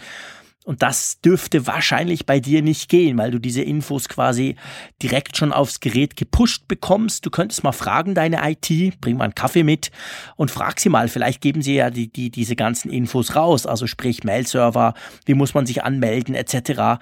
Ähm, das ist nicht so eine Hexerei. Das kann man relativ schnell auch selber konfigurieren, wenn es erlaubt ist. Und das ist halt manchmal nicht erlaubt. Also da würde ich mal nachfragen, wenn du eine andere App brauchen möchtest. Ich muss sagen, ich habe mir jetzt auch wieder aus bequem Bequemlichkeit die Mail abgenommen auf unserem jetzt neuen Firmen-Exchange-Server von meinem neuen Job und ähm, bin eigentlich gar nicht so unglücklich. Ihr wisst, ich arbeite sonst mit Inbox von Google da liebe ich das Feature, dass man das Zeug eben quasi wegwischen kann und es kommt dann wieder. Also so im Sinn von, ja, ja, kümmere ich mich am Weekend drum und dann ploppt es am Wochenende wieder hoch. Das kann die, die Apple Mail App im Moment ja nicht. Aber an und für sich für sonstige Lesen, beantworten, löschen etc., archivieren, das geht schon ganz gut. Also da bin ich gar nicht so unzufrieden. Aber frag doch mal bei deiner IT nach, Paul. Ein guter Tipp und Paul hat noch eine weitere Frage im Zusammenhang mit iOS 10. Ja, das ist eigentlich eine Frage, die immer wieder mal gestellt wurde. Ich finde sie aber jetzt gerade in diesem Jahr interessant. Was halten wir von der Abkehr äh, von den Nummer Nummerierungen von neuen Softwareversionen, vor allem aber von neuen Hardwareprodukten? Ist das denkbar? Ist das sinnvoll? Er nennt jetzt halt dann das iPhone 7. Wird es dann wirklich 7 heißen oder möglicherweise mit einer Jahreszahl versehen werden? Ein iPhone 2017. Ähm, wenn ich das mal vorwegnehmen darf, die Antwort. Ich glaube, Jahreszahlen werden wir nach dem Windows 95 Trauma nie wieder sehen. Ja, das sehe ich auch so. Das ist definitiv so und das hängt, glaube ich, nicht nur mit Windows 95 zusammen, sondern es ist eine ganz praktische Geschichte. Überleg dir mal, du kaufst dir ein iPhone 2016. Coole Sache, tolles Gerät. Ich meine, ähm, nächstes Jahr hast du so ein iPhone 2016. Okay, dann haben wir 2017. Boah, geht ja noch. Aber irgendwann, ich ganz ehrlich gesagt, irgendwann nervt das. Ah, du hast so ein altes iPhone. Was, das ist schon vier Jahre alt. Puh. Ich meine, wenn du ein 5S hast, guckst du dir das an. Ist eine super Sache. Ist ein schönes Gerät, funktioniert toll. Ist doch eigentlich okay. Aber wenn du ein Gerät hast, wo quasi noch drauf geprintet ist, hey, ich bin schon drei Jahre alt das ist nichts Positives. Also von dem her kann ich mir echt nicht vorstellen, dass sie das machen werden. Kein Hersteller macht das ja bis jetzt. Ähm, von dem her, ich gebe dir recht, Paul, äh, die, die Nummerierung oder die Benennung, gerade zum Beispiel der iPads, ist ja inzwischen super kryptisch bei Apple. Das ist ja teilweise absolut merkwürdig. Äh, gibt's iPad Pro, aber dann gibt's noch so einen Zusatz 9 Zoll, 9,7 und 12,9 und es gibt irgendwie 26 verschiedene iPad Mini-Varianten und schieß mich tot. Das ist schon sehr verwirrlich. Aber dass man quasi die Jahrzahl drauf printet, kann ich mir ganz ehrlich gesagt echt überhaupt nicht vorstellen. In dem Zusammenhang wäre es ja auch überlegenswert, ob man vielleicht das nächste iPhone, also im kommenden Jahr 2017, anlässlich des zehnjährigen Jubiläums iPhone X tauft. Also das wäre ja nochmal ein witziger Marketing-Gag. Das wäre cool. Aber, aber ja. die Frage ist ja. Mit X geschrieben. mit der JC immer wieder reinfällt. Genau, das, das, das lässt dann Phil Schiller extra für dich eingravieren, für Jean-Claude. Genau. Wobei diese Diskussion, das ist ganz witzig. Wir, wir führen ja schon seit Wochen hier diese Debatte über diese römischen Zahlen und dass ähm, wir das gelegentlich gerne mal falsch aussprechen. Ähm, ja, ich ja, ich wollte mich einfach mal schützend da vorstellen. Ähm, der, der John Gruber hat das jetzt auch in seiner Talkshow thematisiert. Also der findet diese römischen Zahlen auch fürchterlich und da, da mehren sich jetzt auch die Stimmen noch in Amerika, die eben sagen, Apple, bitte kehrt doch mal jetzt äh, euch ab von diesen römischen Zahlen, geht zu den normalen mhm. Zahlen wenigstens über. Und mhm. ähm, also du stehst da nicht alleine mit Jean-Claude. Das ist wirklich so ein Thema, das, das nervt viele mittlerweile. Ich glaube, der, der Pep aus dieser X-Geschichte ist raus. Definitiv. Da muss mal was Neues her. Ja, das stimmt schon. Also da muss wirklich mal was Neues her. Und das wäre eigentlich jetzt mal langsam Zeit. Und waschen, ja, du hast, also je länger ich drüber nachdenke, dieses Zehnjährige, das ist eine echt gute Idee. Ich glaube, das machen sie. und ich hätte dann gern, falls es wirklich iPhone 10 heißt, hätte ich dann gern, dass der Phil Schiller reinschreibt iPhone X und dann ähm, eine Klammer auf, ausgesprochen 10 für JC, Klammer zu. Nur so als kleine Idee. Das wäre wär nicht schlecht. Das verkaufe ich dann auf Ebay ein paar Jahre später und dann arbeite ich nicht mehr. Sehr schön. Er wird das sicherlich hören. Ja, klar, natürlich. So, äh, der Martin hat eine E-Mail geschrieben wollte nur mal kurz ein Lob dalassen. Ich höre euren Podcast sehr gern. Und das, obwohl ich ein Android-Nutzer bin, aber kein Verbohrter, schreibt er. Super, dass ihr auch den Output auf einmal pro Woche erhört habt, könnte ich täglich hören. Ja, ja jetzt mal auf dem Teppich bleiben, Martin. Aber ähm, wöchentlich haben wir schon gesprochen und toll, dass du das auch als Android-Nutzer hörst, freut uns wirklich, das meine ich ganz ernst, extrem. Ich finde das super cool, wenn man so quasi Teller übergreifend oder wie sagt man nicht Teller, aber äh, Geräte übergreifend oder Welten übergreifend das machen kann. Das ist natürlich cool. Ich mach mal weiter mit Paul, der hat uns eine E-Mail geschrieben und. Der ist so lang, darum bin ich froh, dass du jetzt Ja, ja, ich glaube, du hast das wieder genau getimt, Jean-Claude. Ja. äh, er lobt erstmal, dass wir eben eine sehr ausführliche Feedback-Ecke haben. Ähm, er schreibt, der Kanal zu euren Hörern, den finde ich für dieses eigentlich passive Format sehr wichtig und gut gelöst. Ich muss allerdings jetzt als Podcaster und Moderator sagen, ähm, ich bin auch überrascht, wie gut das angenommen wird. Also ja. das, das ist auch einzigartig. Auch. Das, das ist nett, dieses Lob für uns, aber es ist ein Lob, was wir eigentlich zurückgeben Selbstverständlich, müssen. Genau. absolut, ja. Erstens, dass ihr so viel schreibt und vor allem, dass ihr auch das an allen hören mögt. Ich meine, kann ja sein, dass man sein eigenes gern hört, aber denkt, ja, aber das ganze Gelaber von den anderen ja. Sachen, die mich nicht interessieren, das ist effektiv nicht selbstverständlich, dass man durch diese Sachen eigentlich einen Podcast machen kann, wie wir es im Moment machen. Das, drum möchte ich auch das Lob eigentlich gleich wieder zurückgeben an euch. Und anschließend kommt eine relativ lange E-Mail zum Thema papierloses Büro, denn bei ihm ist es so, aus beruflichen oder bürokratischen Gründen und IT-Richtlinien ist es ihm bislang nicht vollständig gelungen, aber privat hat er es bereits zu 100 Prozent umgesetzt. Die Rede ist vom papierlosen Büro. Und sein Setup sieht dabei so aus, dass jegliche Schriftstücke, die Paul aufbewahren möchte, mit der App Scanbot eingescannt werden und dann mit einer mhm. äh, Schrifterkennung durchsuch durchsuchbar gemacht werden. Und diese Dokumente, die lagert er dann in Evernote ab, in entsprechenden Notizbüchern wie zum Beispiel Rechnungen. Und er versucht mhm. grundsätzlich Daten als PDF zu erhalten, äh, wie Kataloge, Dokumentationen zu Software und so weiter. Äh, bei Rechnungen ist es ja heute manchmal auch schon der Fall, dass man die sich dann eben per, als PDF zuschicken genau. lassen kann. Das hat dann eben auch den Vorteil, dass er auf den Dokumenten Kommentare und Notizen schreiben kann, ohne sie tatsächlich zu zerstören, in Anführungszeichen. Und äh, solche Dokumente, die liegen dann ordentlich sortiert im OneDrive. Warum OneDrive? Weil Microsoft in Kombination mit dem Office-Abo ein Terabyte Speicher bietet und daher hat er dann keine Motivation, noch beim anderen Anbieter separat für Cloud-Speicher zu bezahlen. Ähm, an der Stelle vielleicht nochmal kurz eingehakt. Hier haben wir eigentlich ein schönes Beispiel für so einen Workflow, der uns von einem Hörer mitgeteilt wurde und der, der auch genau. Vorbild sein kann eben für andere Nutzer, die auch überlegen, ob sie in die Richtung papierloses Büro gehen und denen genau. hier und da noch ein Tipp fehlt, wie man das ein oder andere lagert, macht, welche App dann da geeignet ist. Und dann setze ich mal fort von Paul, ähm, Thema PDFs beschriften und Cloud-Speicher auf dem iPad. Hier nutzt er die App Documents von Readle. Und handschriftliche Notizen, die sind für ihn auch ein Thema, vor allem beruflich. Als Chemietechniker tätig in der Qualitätskontrolle und Analytik eines mittelständischen Chemieunternehmens hat er großen Bedarf an handschriftlichen Notizen. Und so hat er dann sein iPad auch schon recht früh zu seinem äh, passablen Begleiter gemacht. Und das hat sich auch als gut erwiesen. Und er benutzt da einen äh, oder beziehungsweise hat angefangen mit einem Adonit Jot Pro. Ich glaube, das ist irgendwie ein Stift, damals in Kombination mhm. mit dem iPad 4 und er ist jetzt mittlerweile gelandet beim Apple Pencil und gibt uns da das Feedback, dass eben der Apple Pencil das beste Schreibgefühl und eine hervorragende Präzision bietet, die einfach und schlagbar ist. Damit bestätigt er auch dann die Zuschrift, die wir von Jutta dankenswerterweise bekommen haben, die ja Grafikdesignerin und Illustratorin ist ähm, die uns ja auch schon bestätigt hat, dass der Apple Pencil wirklich gegenüber den anderen Drittherstellern äh, herausragend ist. Und als Software kommt dann GoodNotes zum Einsatz, ist auch ein alter Bekannter, haben wir hier auch schon mal vorgestellt. Und früher hat er mal mit Note Shelf gearbeitet. Mhm. Das ist so grob zusammengefasst. Ähm, Spannend. Ja, also ich fand es auch hochinteressant, auch wenn ich ja schon mal gesagt habe, papierloses Büro ist für mich eine schöne Illusion, besonders wenn ich hier links und rechts auf meinem Schreibtisch gucke. Mittlerweile weiß ich, das ist gut für den Ton. Bilder, Malte, wir wollen Bilder nein, sehen. Nein, nein, nein, nein, nein. Also ich weiß, es ist gut für den Ton, weil das letzten Endes so ein bisschen den Schall schluckt. Das ist super, genau, genau. Das ist gar nicht so schlecht, stimmt. Du machst das ja nur deshalb. Ich kann das familienintern jetzt besser argumentieren. Sehr schön. Der David, ähm, ich, ich mache gleich weiter. Der David hat auch eine E-Mail geschrieben.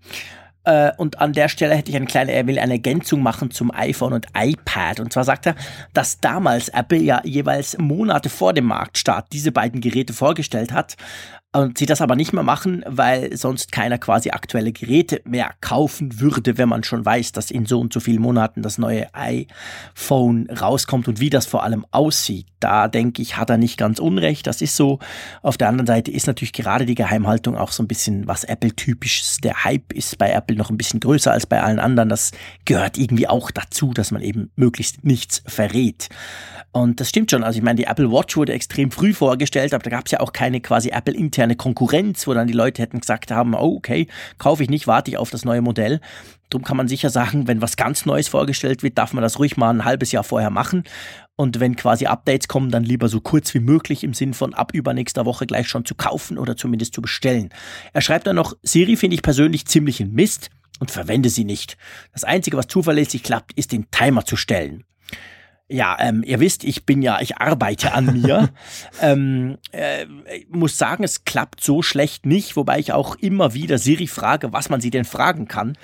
ist absurd, aber es ist so, weil da kommt wirklich ein schöner Übersichtsscreen ja. mit, mit Icons und allem, äh, wo man so ein bisschen sieht, aha, ich könnte ihr auch noch sagen, mach das oder mach das oder mach das. Also ich bin immer noch im Lernprozess. Aber es lohnt sich vielleicht gerade jetzt zu lernen, Jean-Claude. Ich, ich bin ja ein totaler Vorfreude auf dieses Siri SDK. Also wenn das nicht kommt, ja. dann bricht für mich wirklich wirklich so eine Welt zusammen. Das, das, der Spannungsbogen ist jetzt aufgebaut.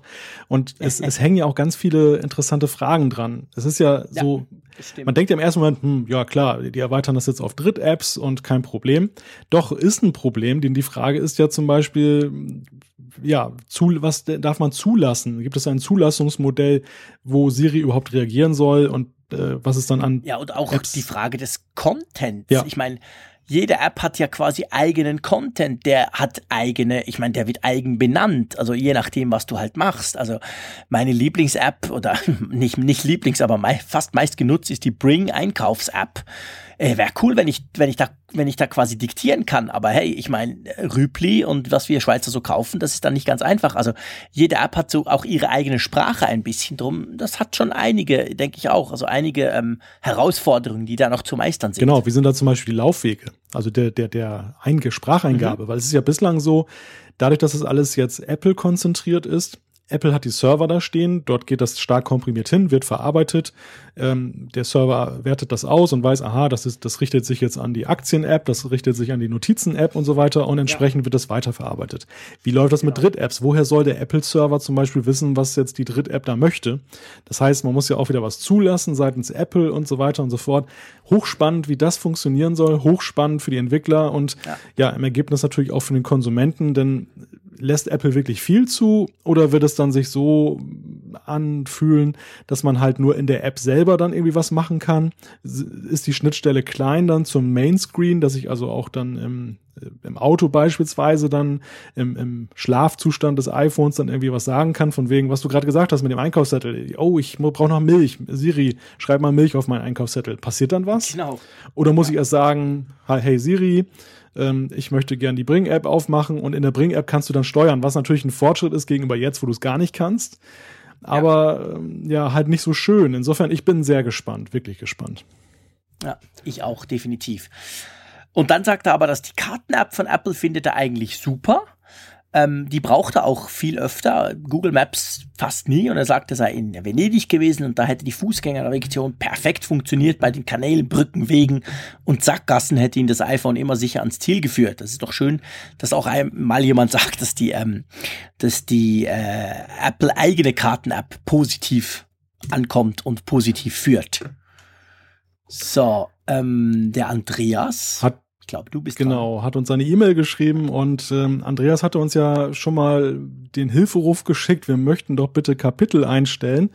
Ähm, da haben wir dann auch geantwortet, dass es leider technisch nicht geht, weil unser technischer Dienstleister SoundCloud das nicht unterstützt. Die andere Komponente ist aber auch die, dass es einfach ein äh, ja, gewisser Aufwand wäre. Und da wir das Ganze hier just in time bearbeiten und auch so schnell wie möglich online stellen wollen, überlegen wir uns natürlich genau, wie unser Workflow, und da sind wir wieder bei Workflows, dann aussieht, ob wir da wirklich noch uns was aufladen, was dazu führt, dass ihr das Ganze eine Stunde später wieder bekommt.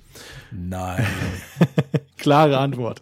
Und genau, genauso ist es. Und Andreas hat das jetzt auch ähm, die Argumentation akzeptiert, sagt halt, er ist Power-Podcast-Hörer und äh, hat aber eine gute Idee, die wir auch gerne weitergeben möchten an unsere Hörer. Wieder eine Workflow-Geschichte äh, dass wir anstelle der Kapitel oder dass anstelle der Kapitel dann einfach er sich mit dem Workaround äh, der Vorspringen-Geste weiterhilft, indem er das einfach auf das Maximum von drei Minuten äh, stellt. Er benutzt die App iCatcher dafür.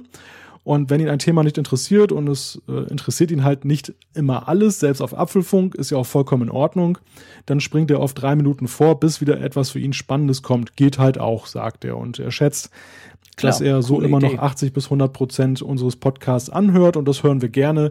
Insofern, das ist ein Tipp, den wir gerne weitergeben. Es gibt auch zum Beispiel bei Overcast, ich, ich nenne immer Overcast, weil es meine äh, genutzte Podcast-App ist. Da gibt es dann auch diese 30 Sekunden Vorspringgeschichte. Und wenn man das so mehrfach betätigt, ist das ja auch eine Variante, um dann mal eben schnell drei Minuten vorzugehen. Also insofern, ich glaube, das ist ein passabler Weg. Ja, finde ich auch super. Der Folgt hat uns eine E-Mail geschrieben, na, fand ich wirklich lustig. Äh, einerseits anbei auch mein Homescreen auf dem iPhone 6S und dann schreibt er, Vielen Dank für euren Podcast. Diese Schweizer-Norddeutsch-Mischung ist der Hammer. Zwei Ausrufezeichen. Äh, ich glaube, dem ist nichts hinzuzufügen, oder Malte? dem ist wirklich nichts hinzuzufügen. Vielen Dank. Ja, ja es ist, aber es ist, glaube ich, auch ein bisschen außergewöhnlich, oder? Das, das, äh, ich, ich stelle halt fest, häufig bei Podcasts, führt jetzt ein bisschen kurz weg, aber dass ähm, da so bestimmte Dialekte und Sprachbereiche auch gerne unter sich sind. Ja, das stimmt. Das ist wahr, ja. Gut, ich meine, ja, na, du, du hast recht, das ist, das, das, das ist schon so. Meist, meistens oder oftmals oder sehr oft sind, ja, sind dann so, so Grüppchen halt, man kennt sich irgendwie, sei es online oder offline und macht dann was zusammen. Aber so, so, ja, länderübergreifend, sage ich jetzt mal, ähm, das ist eher selten. Gibt's auch, aber ist, ist tatsächlich ein bisschen selten. Aber du, solange mich alle versteht, klappt das schon. Ja, genauso umgekehrt auch. genau, kein Problem. Ähm, der Martin aus Essen hat eine E-Mail geschrieben. Da geht's um Apps. Und zwar eigentlich so zum Beispiel Netflix, ZDF Spiegel oder Amazon. Und er fragt, ob die auch mal für OS X, also für den Mac kommen, ob es die auch gibt, weil er findet das immer so cool, wenn Windows 10 Nutzer Apps an ihrem Rechner öffnen können. Jetzt ist es so, Martin, wir haben ja eigentlich den Mac App Store hier auf dem Mac. Da gibt's ja ganz viele Apps drin. Ich, Netflix gibt's auf jeden Fall, ZDF weiß ich gar nicht. Von dem her gesehen haben wir das eigentlich auch, oder, Malte? Oh, äh, ja, eigentlich schon. so anders als Windows 10 ist das gar nicht. Klar, bei Windows 10, was ein bisschen anders ist, das sind diese Universal Apps. Die werden ja groß promoted, so im Sinn von, wenn du was programmierst, dann läuft das sowohl auf dem Windows 10 äh, Notebook, auf dem Windows 10 Tablet und würde auch auf dem Windows Phone laufen, falls es dann das noch gibt. Also das sind dann so alles äh, All-in-One-Apps, die sich dann entsprechend anpassen. Das gibt's bei Mac noch nicht. Kommt vielleicht später mal, wenn die beiden App Stores irgendwie näher rücken. Das weiß man nicht so genau, aber grundsätzlich die Apps, die gibt's. Also das, das kannst du auf Mac alles auch machen. Klick mal auf diesen roten äh, ich Idiot, es ist, ist schon so spät. Also klick mal auf diesen blauen, bitte Entschuldigung, Farbenblind ist er auch noch, ich werde alt. Ähm, blauen Button äh, im Dock drin mit dem A drauf für App Store, den findest du auch auf Mac und da hast du eigentlich ganz, ganz viele Apps drin. Muss gerade ein bisschen schmunzeln, weil ich jetzt an die rote und die blaue Pille im Matrix gedacht habe. ja, ich auch lustigerweise. Stimmt, genau. Oh, hoher. Ups. Oh ja, ups. genau. Das führt uns auch schon zu unserer nächsten Zuschrift und da wird mal hart mit uns ins Gericht gegangen. Wir lesen ja immer gerne Lob vor, aber es gibt auch konstruktive Kritik und Bernd hat uns geschrieben, ähm, erstmal auch ein Lob, überwiegend informativ und unterhaltsam. Allerdings würde er sich ein bisschen mehr Informationsgehalt oder Informationsdichte wünschen. Er führt das auch so ein bisschen aus, dass einerseits unser Podcast ziemlich lang ist, schreibt er. Er begrüßt zwar ausführliche Berichterstattung, aber manchmal fährt er 20 Minuten zur Arbeit und hat in der Zeit eigentlich wenig Wissenswertes erfahren. Äh, er nennt dann beispielhaft dann das iPhone SE, wo wir eine Viertelstunde darüber gesprochen haben, dass größere Geräte mehr Bildschirm bieten und kleine Geräte in die Hosentasche passen. Das sind, so schreibt er, entschuldigt, wenn ich das so deutlich sage, Banalitäten ohne Informationsgehalt. Sehe ich so ein bisschen anders, weil es ging ja schon auch eben um die Frage, die Wiederentdeckung der kleinen Form. Ähm, ich glaube, dass das nicht nur die Beschreibung war nach dem Motto Gerätemaße und es wiegt so viel, sondern eben es ging eben auch um Haptik und das Work and Feel und das ist ja schon so ein, ein Thema, was ja eben auch bei der Entscheidung für ein Gerät eine Rolle spielt, aber das nochmal dazwischen gegrätscht von meiner Seite. Äh, weiter schreibt er, gewisse Längen ergeben sich auch dadurch, dass ihr euch in der Diskussion oft einig seid, und das ist nicht zu bestreiten, der Zustimmende aber nicht einfach sagt, ja genau sehe ich auch so, sondern nochmal bestätigen, die ganzen Argumente wiederholt, die der andere schon gebracht hat. Und abschließend noch ein Hinweis zum Ton. Ich habe immer das Gefühl, dass Jean-Claude lauter ist und Malte klingt etwas gedämpft. Ja, wenn ich da vielleicht kurz schon mal zwei Punkte beantworten dürfte zum Ton. Ähm, ich habe in ein neues Mikrofon investiert. Ich hoffe, man hört es so ein bisschen. Ähm, das war in der Tat so, dass Jean-Claude einfach, weil er das bessere Mikro hat, ähm, dann klarer klang, als das bei mir der Fall war. Und dann habe ich halt investiert und ich hoffe, jetzt klinge ich seit einigen Ausgaben ein bisschen klarer. So die Höhen und Tiefen mussten noch ein bisschen eingestellt werden. Ich bin auch mal noch so ein bisschen dabei. Dieser Kritikpunkt ist auf jeden Fall umgesetzt. Ähm, der zweite Punkt, wir lernen. Also ja, ja, klar, wir lernen, wir lernen dauernd. Ähm, es ist aber auch so, äh, ist natürlich, man könnte jetzt über den Informationsgehalt könnte man diskutieren, das könnten wir episch machen. Ähm, es ist ja auch Unterhaltung und nicht reine Information. Nur wenn du reine Informationsübermittlung möchtest, dann gibt's wahrscheinlich andere Formate, die dir schneller und kürzer ähm, Facts and Figures um die Ohren hauen. Also wir sind natürlich auch Unterhalter. Das ist ein Podcast, wie wir ihn aufbauen, logischerweise auch. Da gehören persönliche Meinungen dazu. Da gehört eben auch dazu, dass man vielleicht beide zwar das gleiche sagt, aber anders und jeder ein bisschen von der anderen Seite her beleuchtet. Drum sind wir auch zu zweit und nicht einfach einer, der einen Monolog spricht. Also von dem her denke ich, das ähm, behaupte ich jetzt mal, ist eigentlich Konzept und nicht primär, dass wir das ähm, wir wollen auch nicht primär viel, viel kürzer werden. Klar, ich meine, wenn du nur 20 Minuten zur Arbeit fährst, okay, dann musst du es quasi dreimal hören, bis du dann alles abgehört hast oder viermal sogar. Aber ich sag's mal ganz klar, das ist nicht unser Problem. Und von dem her gesehen, ähm, klar, die Längen, da können wir dran arbeiten, keine Frage. Ich kann auch in Zukunft einfach sagen, ja, genau, sehe ich auch so. Punkt. Aber dann ergibt sich eben keine Diskussion und wir wollen ja diskutieren. Das ist in allererster Linie die Idee. Ja. Also nicht nur rein Informationsvermittlung, sondern eben auch Diskussion über selbige Themen. Drum denke ich, dass wir uns davon nicht entfernen werden, oder Malte? Ja, wir machen das ja jetzt auch schon teilweise schon so, dass wir eben mehr darauf achten, die Unterschiede herauszuarbeiten und dann nicht das wiederholen. Ich, ich würde mal sagen, ja. da ist ein Stück weit, also ich finde die Kritik teilweise ein bisschen hart ähm, stimme auch nicht allem zu. Einige Punkte sind allerdings richtig. Das sind aber typische Probleme in Anführungszeichen oder Aspekte, die man eben hat, wenn ein Podcast noch relativ neu ist und sich erstmal so ein bisschen einfahren muss. Du hast es sehr schön gesagt beim letzten Mal, dass du so ein Gefühl dafür bekommst, äh, wie ich ungefähr ticke. Und das geht mir umgekehrt genauso. Und ähm, vor dem Hintergrund, glaube ich, sind wir auch schon ein bisschen abgestimmter dahingehend, dass wir wirklich dann auch über die unterschiedlichen Aspekte reden und nicht das immer wieder betonen, was wir beide so sehen. Und ich denke mal, da, da bewegen wir uns, glaube ich, in die richtige Richtung. ja, ich denke auch. Aber auf jeden Fall, also Feedback ist immer gern gesehen, muss ja nicht immer positiv sein, kein genau. Thema. Also von dem her gesehen, danke Bernd. Ähm, der André hat geschrieben, äh, und zwar, er hat so einige Probleme mit iTunes. Ihr erinnert euch, wir haben ja viel über iTunes gesprochen.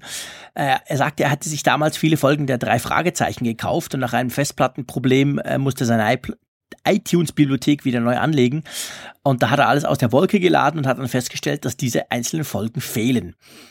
Er hat sie dann bei iTunes gefunden, aber nicht als schon gekauft, sondern er hätte sie quasi nochmal bezahlen müssen. Er hat dann angerufen bei Apple und die Erkenntnis war, äh, Apple konnte sehen, dass die Folgen damals gekauft wurden. Die Folgen, zum Beispiel Teil 2, die ich gekauft habe, werden jetzt mit einer anderen Nummer, Artikelnummer bei iTunes gelistet, so sagt der Apple Support. Und er kann die Folgen nicht erneut laden. Er schreibt dann gut, hatte ich ein Backup. Äh, man kommt nicht drum, alle seine Käufer lokal zu sichern. Das findet er schon, ja, äh, stimmt, da hast du recht. Also das ist natürlich Mist. Also Backup braucht's immer. Punkt. Da müssen wir auch nicht drüber diskutieren. Und zwar ein eigenes, ein lokales, ein, ein, das du im Griff hast, nicht irgendwas Cloud-mäßiges. Ich habe zwar, ich sage immer wieder, ist mein Backup in der Cloud, aber das heißt nicht, dass ich nicht lokal auch noch Backups mache. Das muss man einfach haben, weil genau solche Dinge können dann eben passieren. Das ist dann total unerfreulich. Lustigerweise, ich hatte bis jetzt in iTunes erst ein einziges Mal Probleme mit gekauften Artikeln und dreimal darfst du raten, was das war. Das waren Folgen der drei Fragezeichen. Das ist ganz lustig. Das hat auch bei mir damals irgendwie überhaupt nicht geklappt. Schon gleich beim Kauf nicht und danach nicht und irgendwie, ich weiß nicht, ob es an den drei Fragezeichen liegt, aber das ist ein schönes Beispiel, was eben passieren kann, wenn da irgendwie Nummern geändert werden, wenn da irgendwas umgestellt wird vom Publisher oder von Apple selber. Und dann stehst du halt da. Also von dem her gesehen ähm, würde ich sagen, die Erkenntnis daraus, Malte oder ist, macht ein Backup. Genau. Und man hat buchstäblich drei Fragezeichen, wenn man sich genau. mit den drei Fragezeichen abgibt, aber bei iTunes. Ganz genau. Wollen wir noch eine reinnehmen? Ja, komm, eine nehmen wir noch rein, genau. Wollte ich jetzt, siehst du, wir, wir passen gut, es funktioniert es immer läuft. besser. Ich dachte genau das, ich sage das. Komm, noch einen machen wir und dann ist dann gut. Schieß der, los, der, der David. David hat uns per E-Mail geschrieben, ähm, witzig, dass er schreibt Jean-Claude Frick und Malte Gösche. Äh, ich weiß nicht, ob das irgendwie jetzt irgendwie ein, ein Dialekt oder Akzent ist oder ob er einfach meinen Namen falsch verstanden hat. Wollte ich einfach mal kurz nachfragen, ob das jetzt irgendwie ein Witz ist, den ich nicht verstanden habe. Ähm, er schreibt aber auch noch, dass er in seinem kleinen Geschäft äh, oder dass in seinem kleinen Geschäft alle Mitarbeiter und Mitarbeiterinnen iOS und Macs nutzen und er ist da der kleine Nerd und äh, wird halt immer wieder gerufen, wenn da kleinere Probleme zu beheben sind. Jean-Claude, das geht uns beiden wahrscheinlich auch so, dass wir immer ja. gerne äh, als Ratgeber dann gefragt Klar. werden. Also mir geht's zumindest so. Letztens hatte ich erst einen Kollegen, der jetzt bei eBay äh, ein gebrauchtes MacBook Air kaufen will und da muss ich auch erstmal beraten, was es da gibt. Äh, bekanntes Problem in Anführungszeichen. Und auf jeden Fall hat er bemerkt, dass die Häufigkeit der verschiedenen Fehler stark angewachsen ist. Er bezieht sich da auf die Software. Wir hatten ja über die Softwarequalität geschrieben bei Apple, äh, gesprochen bei Apple. Und er sagt inzwischen nein, bitte nicht gleich das neue Update aufspielen, denn zu oft musste er das Gerät dann komplett neu aufspielen. Und das ist ja eigentlich eine wunderbare Brücke, die wir hier bauen können zu der Frage, Jean-Claude, iOS 9.3.2, du hast einen zweiten Versuch gestartet. ja, ihr erinnert euch vielleicht, dass ich mein iPad Pro geschrottet hatte, mein kleines iPad Pro, das 9,7 Zoll Modell, in dem ich damals gleich beim, beim Release iOS 9.3.2 draufgeknallt habe und das ging ja dann gar nicht mehr. Also ich habe zu, ich war einer der wenige aus, einer der wenigen Aussage von Apple, denen das eben passiert ist. Ich bekam ja dann ein neues und so alles picobello. Ja, und jetzt diese Woche kam das wieder. Also jetzt, äh, es wurde ja dann zurückgezogen, also Benutzer eines iOS, Benutzer eines iPads, Entschuldigung, ähm, iPad Pro 9,7 Zoll konnten, glaube ich, knapp zwei Wochen lang das iOS 9.3.2 Update gar nicht laden. Das wurde dann gar nicht angezeigt auf den Geräten, was sicher auch gut war, da es ja eben schief gehen konnte. Und jetzt, seit Anfang Woche, wird's wieder angezeigt und ich dachte mir, hey, das machst du noch mal, kann ja nicht sein, dass sowas zweimal passiert. Ja, und es hat geklappt. Alles problemlos runtergeladen, Reboot, alles da, Picobello. Ich kann jetzt auch den Stromsparmodus plus den ähm, Nightshift-Modus gleichzeitig benutzen. Das waren ja so die einzigen richtigen Änderungen. Also alles gut, aber ja, hätte beim ersten Mal schon so sein dürfen. Ja, interessant ist da eine kleine Randnotiz, die für die meisten nicht so wichtig ist. Es hat ja zwischenzeitlich schon eine Entwickler-Vorschau-Version gegeben von iOS 9.33. Und äh, viele haben ja vermutet, dass das das Update sein könnte, mhm. was dann eben dann dieses iPad Pro Problem löst. Mitnichten habe ich gelesen, also dass diese, diese Entwickler-Beta, die hat es wohl gar nicht dann für das iPad Pro 9.7 erst gegeben. Ähm, da ist man wohl dann parallel dabei gewesen, eben 9.3.2 zu verbessern und ähm, die zweite Entwickler-Beta von 9.3.3, die soll dann letzten Endes dann auch für alle wieder verfügbar sein, so dass man wirklich hart daran wohl getüftelt hat, bis man diesen Fehler behoben hat. Offensichtlich. Apple hat auch so in einer also in der News stand dann quasi, dass 932 diese Probleme behebt. Es war aber nicht klar, also wenn jetzt mein iPad eben gecrashed gewesen wäre, so wie mir das passiert ist und ich hätte Zeit gehabt zu warten, äh, wäre es möglich gewesen, das jetzt quasi wieder zu recovern, also quasi das, das Teil äh, eben wieder aufspielen zu können, was ja eben genau nicht ging. Also man konnte es ja nicht mehr zurücksetzen. Das war ja dann so in einem Loop drin mit der neuen Version oder nicht. Also das das ist nicht ganz klar. Wie gesagt, ihr wisst, ich bin ungeduldig. Ich habe natürlich nicht gewartet. Ich habe es dann gleich im Apple Store austauschen lassen. Aber das wäre noch so spannend gewesen. Also wenn man so ein Gerät hatte, das dann wirklich gar nicht mehr ging, ob man das jetzt mit 932 Version 2 sozusagen, ob man das jetzt hätte retten können oder ob wirklich nur der Hardware-Austausch ging, das weiß ich nicht. Ich habe bei Twitter ein Erfahrungsbild gelesen eines Nutzers, dem das gelungen ist. Der hatte tatsächlich, okay. das war bricked sozusagen und dann ja. hat er das aufgespielt. Was auch interessant ist, dahingehend, dass ähm, der Fehler dann ja vielleicht auch im Bootloader da lag, also diese, ja, ja. dieses Grund-OS sozusagen. Ja, genau, es war ganz bootet. tief unten. Also das, das Ding war wirklich ganz tief unten. Ähm, würde sich jetzt in dem Fall decken mit, wie es Apple eigentlich formuliert hat. Ich habe es auch so gelesen, dass ich dachte, aha, dann hätte man es jetzt wieder flicken können. Wer also gewartet hat, äh, der musste jetzt das Gerät nicht tauschen, was ja dann letztendlich auch für Apple gut ist, weil die Dinger sind ja ziemlich teuer. Ja, auf der anderen Seite besteht ja eben Hoffnung dann auch für Apple, dass sie diese eingetauschten ja, Geräte refurbished sozusagen können. Für genau. gutes Geld, die Dinger sind ja auch nicht so ganz genau. günstig, nochmal an, an das Volk bringen können. ganz genau. Ja, ein Happy End sozusagen bei diesem Apfelfunk. Ja, genau. Das gerettete iPad. Das gerettete iPad. Ich bin auch ganz froh. Ich habe vorhin mal rausgeguckt. Wir nehmen das ja in der Nacht auf, das wisst ihr. Und heute hat es bei uns den ganzen Tag wirklich, wirklich heftig gewittert und gedonnert und geblitzt die ganze Zeit. Und ich habe ja mein Büro, mein Homeoffice unterm Dach und das hört man dann auch entsprechend, vor allem wenn so Gewitter loskrachen. Und ich dachte jetzt die ganze Zeit, ah, wenn das jetzt dann wieder anfängt, dann, dann hört man dann wirklich im Hintergrund oder vielleicht sogar im Vordergrund ziemlich laut, wie es kracht und donnert. Aber wir haben das sauber über die Biene gebracht gebracht. Äh, es blitzt zwar draußen, aber man hört nichts. Das ist offensichtlich noch weit weg. Von dem her wirklich Happy End, alles gut. Und ich würde sagen, Malte, wir haben am Montag eine spannende Keynote, die wir gucken. Und dann am Mittwoch schalten wir uns wieder zusammen, oder? Und sprechen drüber, was Apple vorgestellt hat. So oder? ist es. Mittwoch ist Apfelfunktag und nächste Woche haben wir sozusagen Feiertag dann gibt es ganz viel genau. zu besprechen und wir werden das dann so mit ein bisschen Abstand dann mal analysieren und vielleicht haben wir auch schon das ein oder andere weiterführende Detail, was wir euch dann erzählen können. Ich bin wirklich sehr gespannt. Haben schon die Beta von iOS 10 drauf. Ja, Wer da weiß. kannst du von ausgehen. genau. Eben, da könnt ihr euch auch ein bisschen mehr sagen, wenn wir das quasi mit eineinhalb Tagen Abstand machen. Ich denke, das macht Sinn. Oder mit zwei Tagen, Montagabend, äh, Mittwochabend, genau. Von dem her, wir hören uns in einer Woche wieder. Ist eine spannende Apple-Woche, die dazwischen liegen wird. Bleibt uns gewogen. Herzlichen Dank fürs Zuhören und ich sage aus Bern Tschüss und bis nächste Woche. Tschüss.